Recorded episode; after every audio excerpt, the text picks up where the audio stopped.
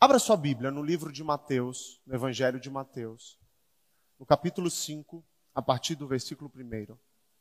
Mateus 5, a partir do versículo 1. Nosso objetivo com essa série é expor versículo por versículo dessa passagem. Extrair de cada versículo aquilo que o Senhor quer de fato transmitir para a sua igreja. Vou repetir: nós não estamos diante de um tratado escrito, ou melhor, falado de um homem qualquer. Nós estamos diante das palavras de Jesus para aqueles que nele têm fé e aqueles que nele acreditam. Vamos ler a passagem. Vendo as multidões, Jesus subiu ao monte e se assentou.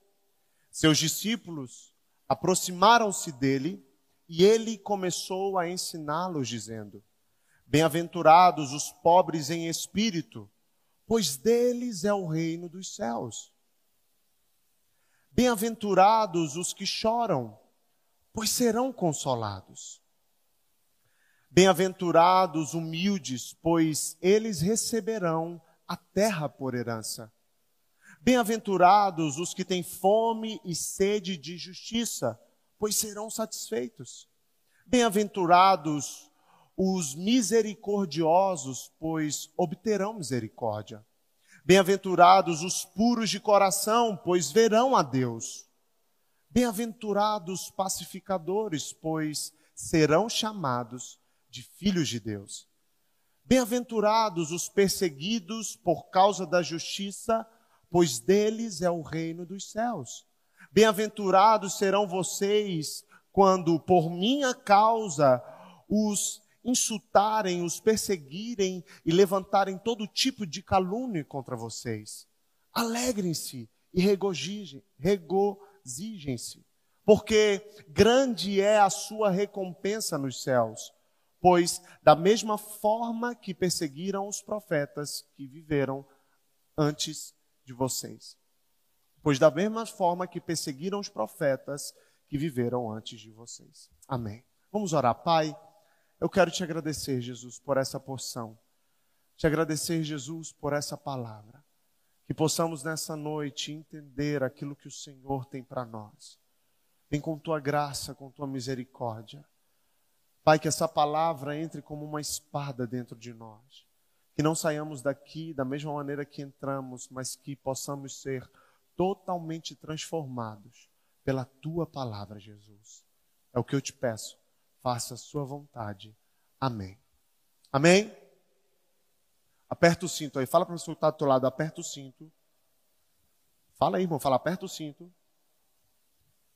Porque vai começar. Mateus, ele registrou nos capítulos 5, 6 e 7 o Sermão do Monte. Então, o Sermão do Monte ele está no livro de Mateus, também está no livro de Lucas, mas nós vamos expor, é, entender o sermão do monte segundo Mateus. Então, Mateus, ele escreve o sermão do monte nos capítulos 6, 5, 6 e 7. Imediatamente após Jesus ter sido batizado e ter sido levado para o deserto para ser tentado, Cristo ele começou a anunciar as boas novas e começou a dizer, a proclamar, a anunciar que o reino de Deus havia chegado. Nesse momento, Jesus, ele inicia o seu ministério público. Jesus, aqui, ele veio para inaugurar o reino de seu Pai, o reino de Deus. Ele clamava: arrependei-vos, porque está próximo o reino de Deus. Jesus inicia com a morte de João Batista, trazendo a mesma mensagem que João Batista. A mesma mensagem de João Batista tem a ver com arrependimento. A mensagem de Cristo no Sermão do Monte tem a ver também com arrependimento. A mensagem apostólica, o Evangelho tem a ver com arrependimento. E nós pregamos essa mensagem para o mundo: arrependei-vos, pois é chegado o reino dos céus. Jesus, ele percorria toda a Galileia, ensinando nas sinagogas, pregando o evangelho do reino, como a gente vê no versículo 23 do capítulo 4 de Mateus. O Sermão do Monte, então, deve ser visto nesse contexto, em um contexto onde Jesus iniciava o seu ministério, em um contexto onde Jesus precisava expor para a multidão e os seus discípulos pontos essenciais para que pudéssemos estar no seu reino e para que pudéssemos ser súditos desse reino. O Sermão do Monte, meus irmãos, descreve como a vida de uma pessoa, quando se coloca sobre o governo da graça de Deus, procede. O Sermão do Monte mostra para mim e para você como nós, que pertencemos a esse reino, devemos viver. E como é que as pessoas que estão nesse reino devem viver? As pessoas que estão no reino de Deus, elas são completamente diferentes. Elas são totalmente diferentes do mundo. Elas andam contra a cultura, a cultura que está implantada no mundo. O mundo tem uma cultura. Nós que estamos no reino de Deus temos a cultura do reino. Então, meus irmãos, vocês que estão me ouvindo, esse sermão do monte faz com que eu e você entendamos como que se vive no reino ou qual é a cultura do reino em nossas vidas. Não podemos continuar vivendo um evangelho continuar vivendo um cristianismo sem entender questões elementares que o próprio Cristo anuncia para os seus discípulos e anuncia para uma multidão. Jesus, ele enfatiza, ele enfatizou que os seus verdadeiros discípulos, ou seja, os cidadãos do reino de Deus, tinham que ser inteiramente diferentes. Para mim, meus irmãos, o texto base, o texto chave do Sermão do Monte está no capítulo 6, no versículo 8, quando Jesus diz: Não sejam iguais a Ele. Nós não podemos ser iguais ao mundo. Nós não podemos viver ou nos adaptarmos à cultura do mundo. Nossa cultura, ela é celestial. Se você for uh, no Rio Grande do Sul, lá eles vão te apresentar uma bebida chamada chimarrão. Se vocês forem no Pará, eles vão te apresentar o tacacá ou o açaí. Se você for no Amazonas, você vai comer um belo de um X caboquinho, um tambaqui, sim ou não? Tá te dando fome? Aleluia, com uma coca bem gelada é bom. Eu não gosto. Mas se você for no Rio de Janeiro, eles vão te mostrar a cultura deles.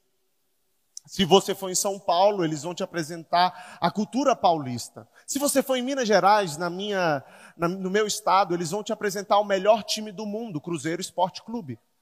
Se. Não entendi a. Vamos lá. Se você for em Minas Gerais, eles vão te apresentar não só o melhor time do mundo, mas vão te apresentar a culinária mineira. O famoso pão de queijo, o frango com quiabo. Hã? Só coisa gostosa. Por quê? Porque existe uma cultura ali.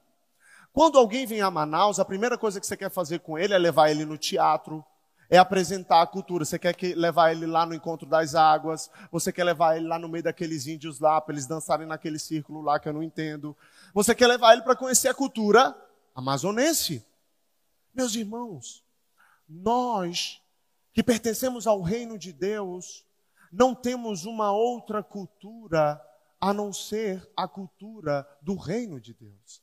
Do mesmo jeito que um gaúcho te apresenta um chimarrão, do mesmo jeito que um amazonense te apresenta um pirarucu, do mesmo jeito que um mineiro te oferece pão de queijo, o reino de Deus, aqueles que estão no reino de Deus, não têm uma cultura do mundo, mas têm uma cultura dos céus.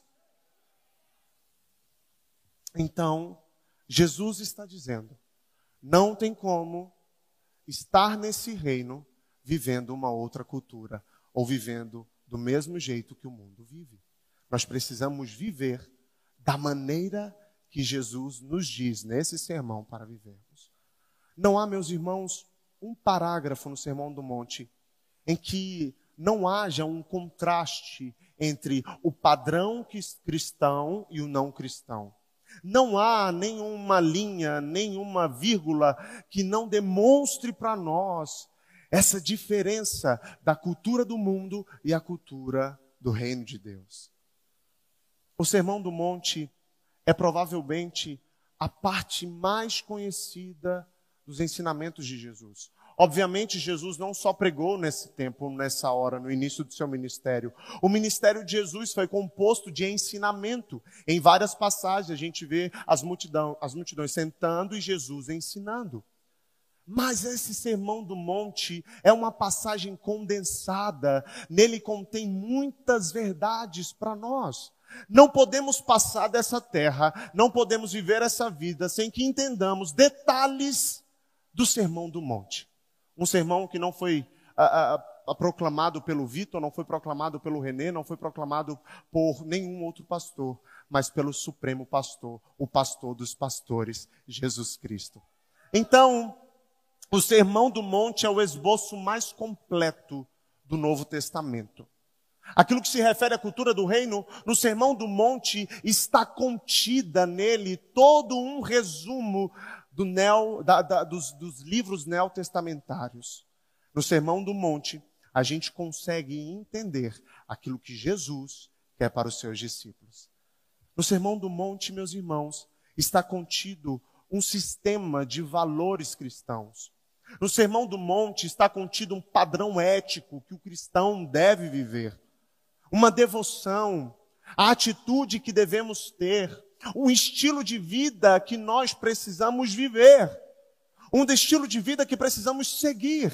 Meus irmãos, um cristão verdadeiro não vive do jeito que ele quer, não vive da maneira que ele quer, não vive de acordo com os seus padrões, não vive de acordo com os seus achismos, mas um cristão verdadeiro, ele vive tudo aquilo que Jesus e os apóstolos disseram. Então, não existe talvez uma passagem mais importante no Novo Testamento que não seja o Sermão do Monte. Nós estamos prestes a iniciar uma viagem nessas passagens, uma viagem nas palavras de Jesus. E se eu fosse você, eu não perderia um sábado sequer. Amém? O Sermão do Monte, ele dá o pontapé inicial com o texto das bem-aventuranças. É possível traduzir as bem-aventuranças que acabamos de ler como felizes ou extremamente felizes. Então, todas as vezes que você me ouvir dizer bem-aventurados, você pode traduzir para felizes. Até algumas traduções, o texto não vem bem-aventurados, mas vem felizes os que, felizes aqueles. Então, bem-aventurados significa felizes. Então, se eu pudesse dar um tema para o sermão de hoje, o tema seria a verdadeira felicidade.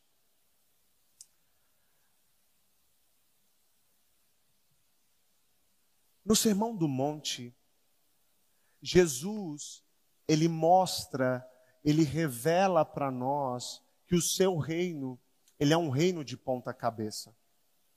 É como uma pirâmide virada de ponta cabeça.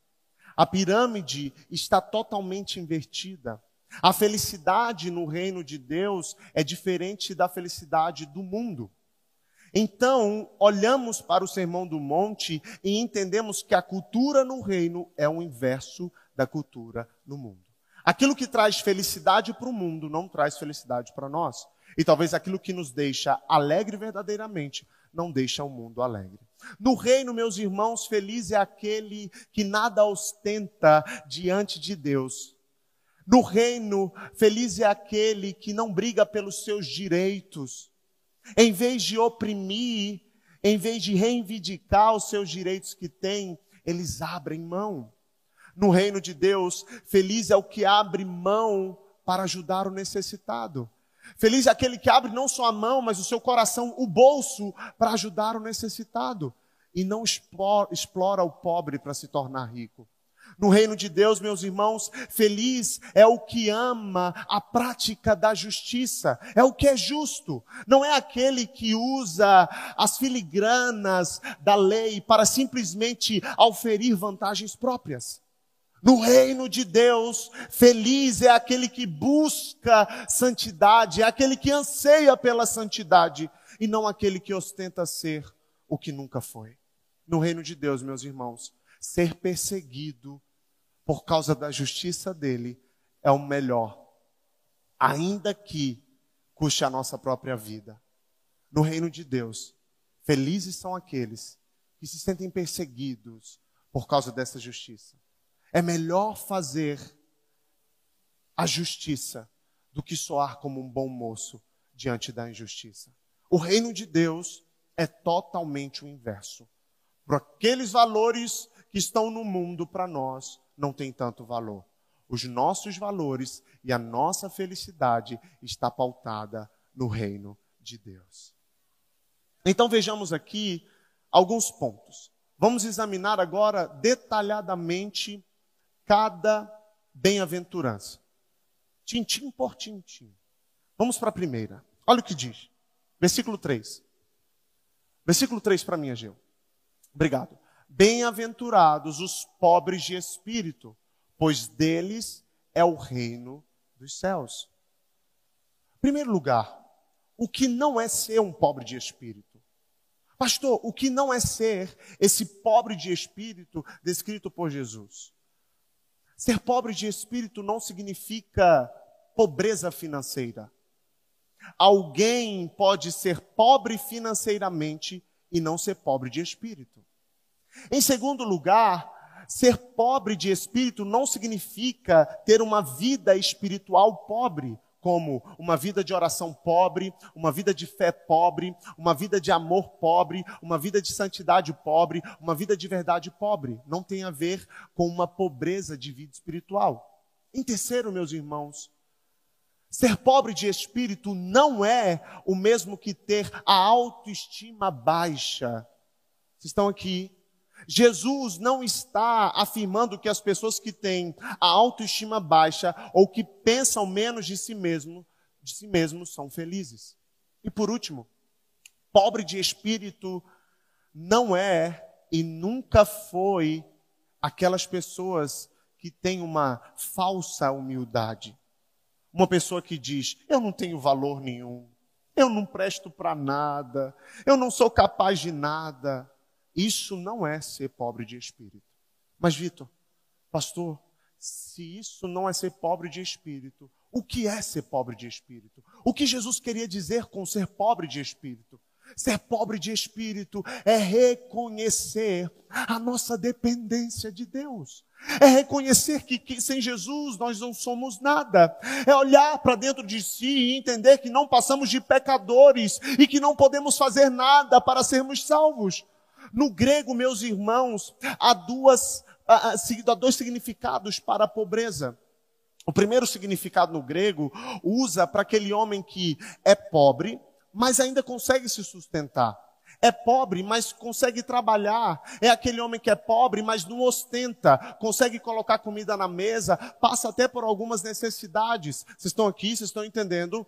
A segunda coisa, a segundo significado para pobre no grego, é alguém que vive em total miséria é uma miséria absoluta, é alguém que se afunda na miséria, é alguém que é tão pobre, tão pobre que precisa mendigar, é alguém que é tão pobre que precisa de ajuda. Trata-se de uma pessoa extremamente necessitada. É uma pessoa que não tem nada, é uma pessoa que não tem bens, é uma pessoa que não carrega valores, é uma pessoa que não tem posses, é uma pessoa que não tem nada. E tudo que lhe resta é pedir esmolas. Jesus não estava falando de um pobre que consegue se sustentar e consegue ter uma vida ah, que não falta o pão. Jesus estava falando de uma pobreza de alguém que precisa se humilhar para comer. Uma pobreza que é de alguém que não tem nada. A palavra que Jesus usou diz que felizes são os homens que reconhecem a sua total dependência e põem a sua confiança em Deus. Eles dizem: Eu não tenho nada, eu sou pobre, eu dependo 100% de Deus. Ser pobre de espírito é olhar para a sua miserabilidade e entender, eu sou miserável, eu estou mergulhado em miséria, em pecado, porque meus irmãos, você pode ter no banco muito dinheiro, você pode ter milhões no banco, você pode ter muitas posses, mas nada disso consegue suprir a necessidade de Deus, nada disso consegue tapar a brecha do coração humano. O pobre de espírito é aquele que mesmo tendo tendo posses, mesmo tendo riquezas, mesmo tendo tudo, diz: Eu não sou nada sem o Senhor. Assim como um mendigo olha para o seu bolso e não consegue achar dinheiro, assim como um homem pede esmola pelo centro, clamando por um pedaço de pão, por migalhas, assim é o pobre de espírito, na presença de Deus, ele clama por misericórdia e diz: Deus, sem o Senhor, eu não sou nada, se estou vivo é por se estou cantando é para ti, se estou louvando é para ti. Eu não sou nada sem Jesus. Aleluia.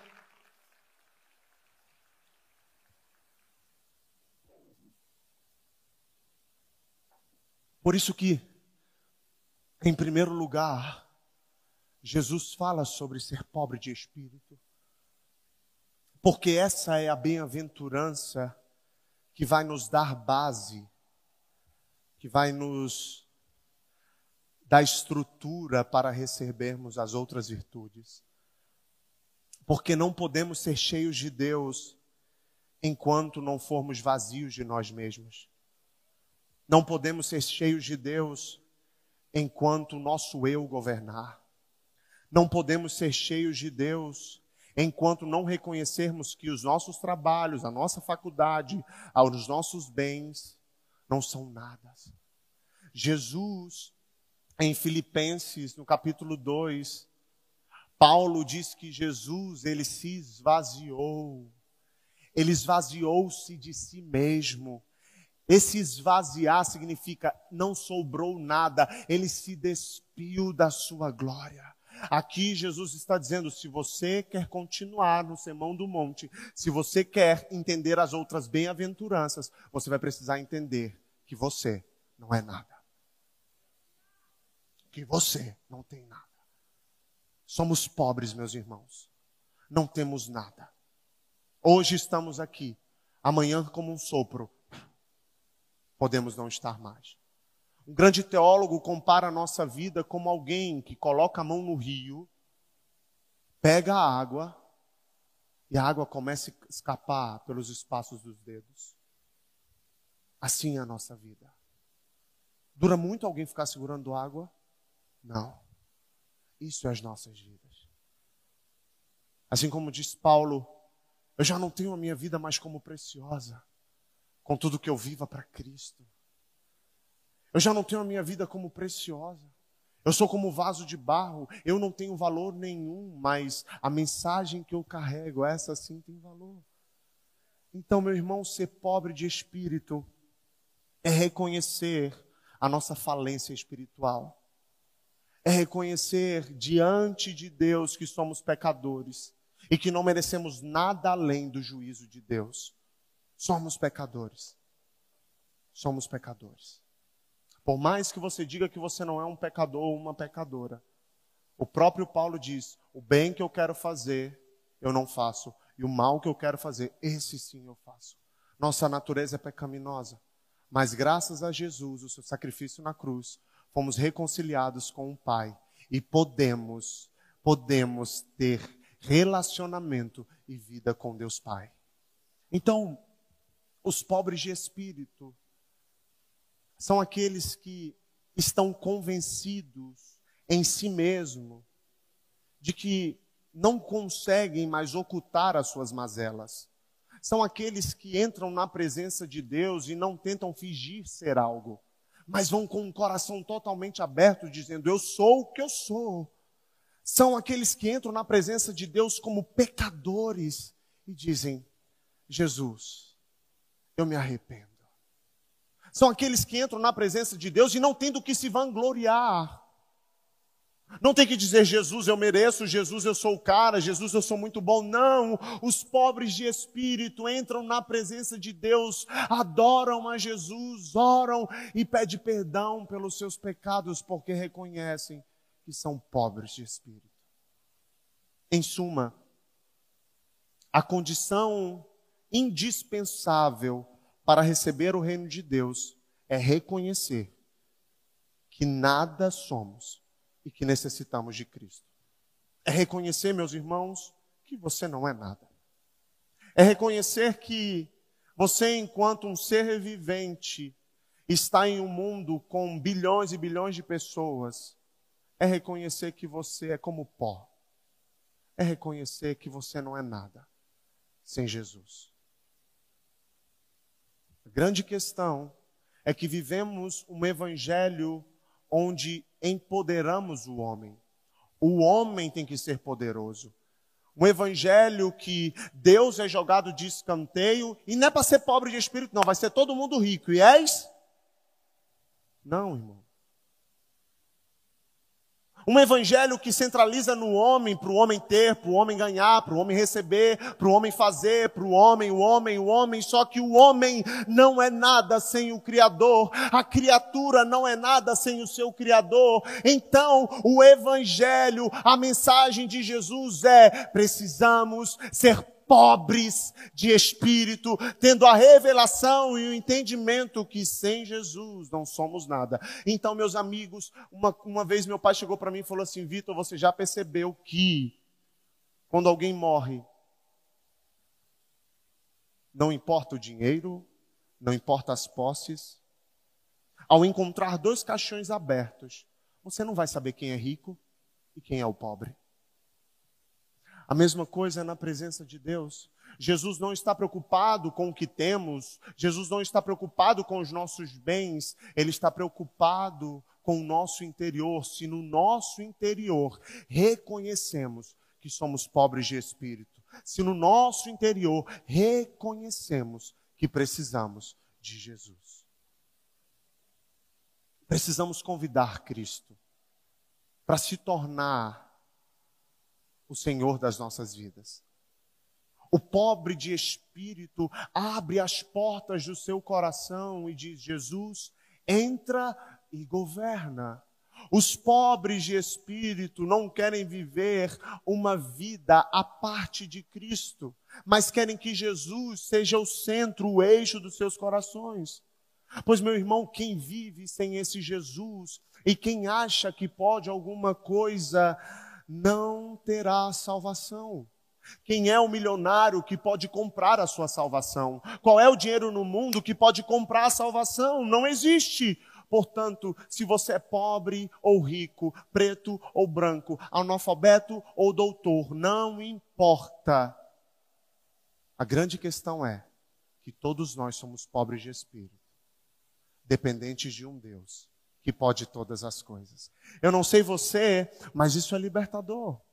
A melhor coisa que um cristão pode saber, e a primeira coisa que Jesus diz no seu sermão, é que ao olharmos para dentro de nós, Saulo, não encontramos nada de bom. Ao olhar para dentro de nós, não encontramos nada de bom a não ser um coração que clama como um mendigo, dizendo: tem misericórdia de mim. Chegou a hora de nós, como jovens, como homem, homens e mulheres, dependermos de Deus. Às vezes vivemos a nossa vida tentando resolver tudo com a força dos nossos braços, corremos de um lado para o outro, vai para lá, vai para cá, esquecemos de Deus e queremos tentar solucionar as nossas pobrezas com os nossos braços. Mas chegou a hora de, mesmo na correria, se virar para aquele que é Deus e dizer: Eu não sou nada sem ti.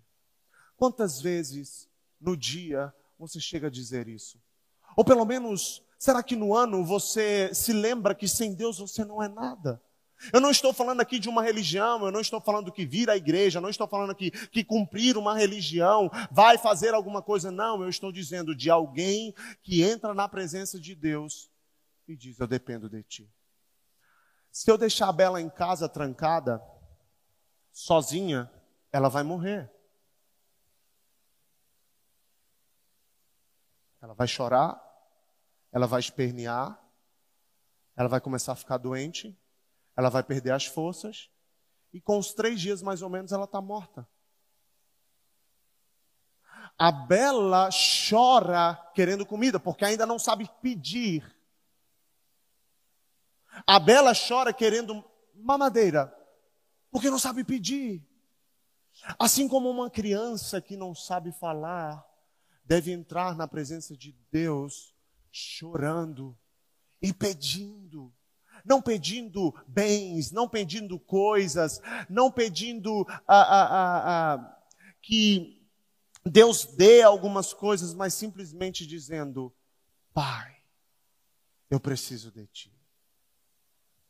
Pai, que bom que você está aqui. Ainda que esteja com a Mercedes na garagem, Pai, o Senhor é o meu tudo. Pai, se eu tenho algo para me gloriar, é de te ter. Pai, eu não sou nada sem ti. E aqui eu finalizo, meus irmãos.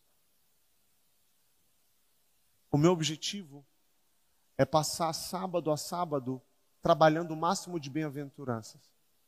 Mas é tanto conteúdo que podemos extrair daqui, que eu não posso simplesmente correr para tentar passar para vocês, não. Mas eu quero que vocês saiam daqui mastigando essa verdade e entendendo que eu não sou nada sem Deus. E talvez você pode falar assim: "Não, pastor, eu já sabia que eu não era nada sem Deus". Não, pastor, eu já entendia que eu não sou nada sem Deus. Isso aí eu já sei. Isso aí é, é, é, é muito clichê. Isso aí é natural. A gente sabe que a gente não é nada sem Deus. Mas podemos viver uma vida revelando que não dependemos de Deus. Meus irmãos, se você está aqui, você precisa viver uma vida expondo que você necessita dele. Que você precisa dele. E eu não digo como um pobre que mendiga por coisas, mas eu digo como um pobre de espírito que clama pela presença de Deus. E aí o Senhor vai dar para nós o reino dos céus. Olha o que ele diz: Bem-aventurados pobres de espírito, ou seja, felizes são os pobres de espírito. Às vezes você está buscando felicidade em você. Felizes são. Jesus está dizendo: felizes são os pobres de espírito, porque entenderam que dependem de Deus. Felizes são aqueles que olharam para dentro de si e conseguem enxergar o mal. Eu não estou falando de um mal que vai fazer mal para o próximo. Eu estou falando de um mal que faz mal para você mesmo. O mal que provém da queda. Felizes são os pobres de espírito, pois deles é o reino de Deus. Não tem como não tem como ser um cidadão do reino de Deus sem ter a dependência do rei. Não tem como ser um súdito desse reino sem entender que dependemos dele. Meus irmãos, pensem comigo. Quem aqui, Jéssica, pode se levantar e dizer assim: Eu mereço ser salvo? Eu sou uma boa mãe, eu sou uma boa avó, eu sou um bom pai, eu sou um bom filho, eu sou um bom empregado, eu mereço ser salvo. Quem aqui pode dizer isso? Não merecíamos a salvação, mas Deus, Ele é a própria fonte do amor, e Ele tanto nos amou que entregou o seu filho, entendendo que não poderíamos fazer nada para que pudéssemos ser salvos.